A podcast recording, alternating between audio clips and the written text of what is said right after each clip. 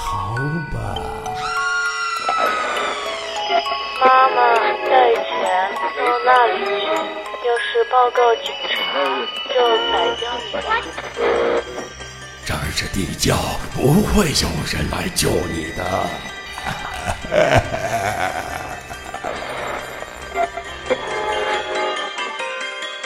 江户川乱步惊悚小说《吸血鬼》诚意奉献。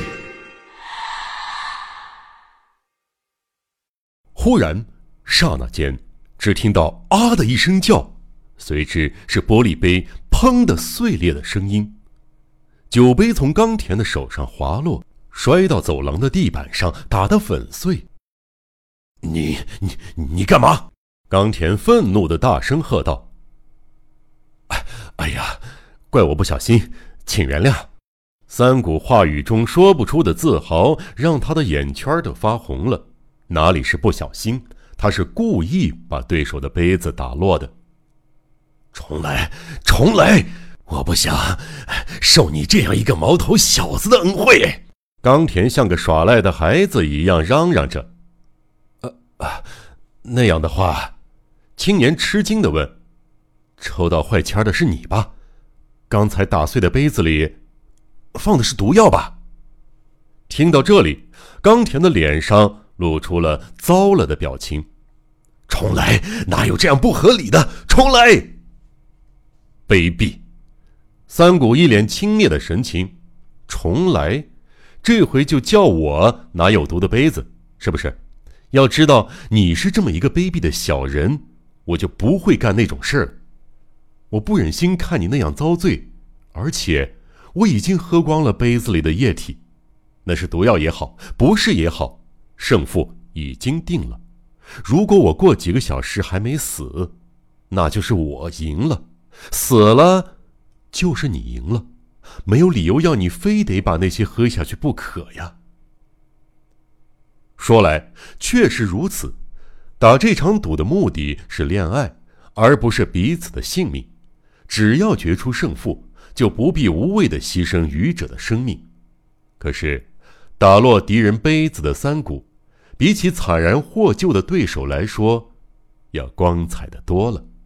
那是从前的骑士故事里也有的那种惊人之举，而对冈田来说，这委实是无法忍受的奇耻大辱。然而，他没有勇气再重来，难为情的默不作声了，将屈辱和生命在天平上称量。还是生命重要些吧。这个时候，走廊里边的一间屋子咕咚响了一下，决斗者专注于他们的胜负，一点儿也没注意到，有个人从刚才就在那个房间套间的隔扇后边窃听他们的对话。那个人离开刚才藏身的地方，走到了房间的中央。柳窝文子，他们的情人。那光彩夺目、娇艳婀娜的倩影出现在了眼前。啊，为了这么个可人儿，难怪三十六岁的冈田和二十五岁的三谷决意进行这场史无前例、不可思议的决斗。柳窝文子身着花色一般的素淡单衣，黑色的罗纱腰带上显眼的绣着华美的花纹。入时的衣领高级漂亮，衣服上散发出沁人心脾的清香，实际年龄与三谷相同，也是二十五岁。看上去，她聪慧贤明，远比实际岁数更显老成，而其美丽天真，却似不足二十的黄花少女。我不能进来吗？他虽然一切全都知道，却歪着头。嫣然喷着花瓣一般的朱唇，朝他们开枪，以协调冷眼相觑的两个男人的不和。两个男人不知该如何回答，久久哑然无声。冈田道彦一想到刚才的情形被柳窝文子全看到了，便为加倍的羞耻而感到无地自容。他豁地站起身，掠步穿过房间，往对面的走廊奔去。在刚才柳窝文子藏身的套间隔扇那儿，他回头朝着剩下的那二位，用不可言状的恶狠狠的口气说：“烟柳寡妇，那就永别了。”丢下一句没头没脑的话，消失在走廊的外边。所谓烟柳寡妇，究竟是指谁呢？这儿除了柳窝文子和三谷，别无他人。可是，不知怎的，听到了那句话，文子的脸色腾的变了。呀，他还是知道的呀。他用三谷听不到的低微的声音，叹息着喃喃地说：“我们在这儿说的话，你全听到了吗？”三谷好不容易打起了精神，不好意思的仰视着美人儿的脸。嗯，不过。我可不是故意的，无意中走到这里，碰上了刚才的情形，我就停下了脚步。说着，他的脸上也飞起了红云。一想到因为自己出了这么大的乱子，虽然嘴上已经巧妙的应付，心里却不得不感到羞愧。你觉得挺好笑吧？啊，不不，为什么要那么做呢？我觉得真有点过分了。柳娥文子说道。他忽然收住话头，紧闭着嘴巴，眼睛盯着别的方向。他是不愿让人看见自己在哭，可是不知何时涌出的泪水使他的眼睛看上去晶莹闪亮。柳窝文子的右手轻轻地放在桌上，白皙的手指纤细且带有酒窝，可爱的桃红色指尖儿修整得尽善尽美。三谷的眼睛撇开情人的眼泪，无意识地瞅着她美丽的手指，不知不觉的，他的脸色发白起来，气也喘不匀了。可是他到底大胆地采取了行动，毅然从上边猛地握住了他那带有酒窝的白嫩纤纤的手指。柳窝文子没有抽回自己的手。两个人谁也不看对方的脸，只将爱意凝聚在手指上，久久的感受着彼此的热血。啊，终于！青年欣喜的轻声说道。柳娥文子含泪的眼里充满憧憬未来的神色，他只是嫣然微笑，一言不发。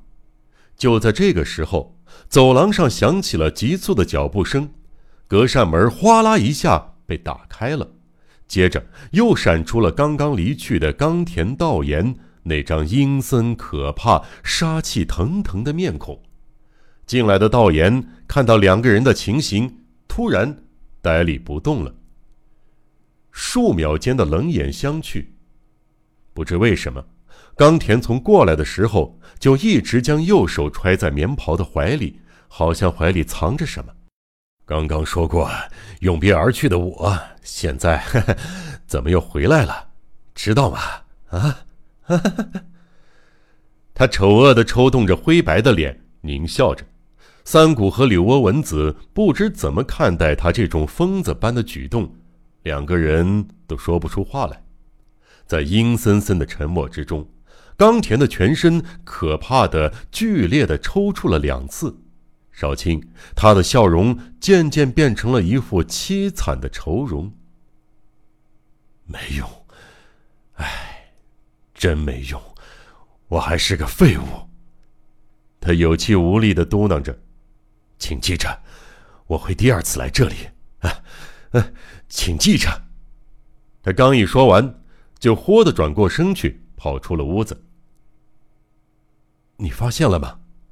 三谷和柳窝文子不知何时进了客厅，身子紧挨着坐在一起。他在怀里握着匕首呢。啊！柳窝文子惶恐的更加贴近青年。你不觉得他可怜吗？卑鄙！他濒临危险的生命，不正是因为你那真正的男子之心才获救的吗？可是。对冈田的极度轻蔑和对三谷的无限敬慕之情，明显的浮现在他的脸上。打落那只毒杯，竟是他如此感慨，是三谷未曾料到的。说话间，两个人的手又不知不觉的握在了一起。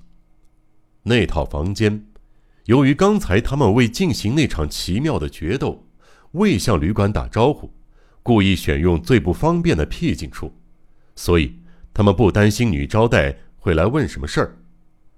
这对二十五岁的情侣像孩子一样天真的忘掉一切思虑，已经陶醉在桃色的窗户和温馨的世界当中。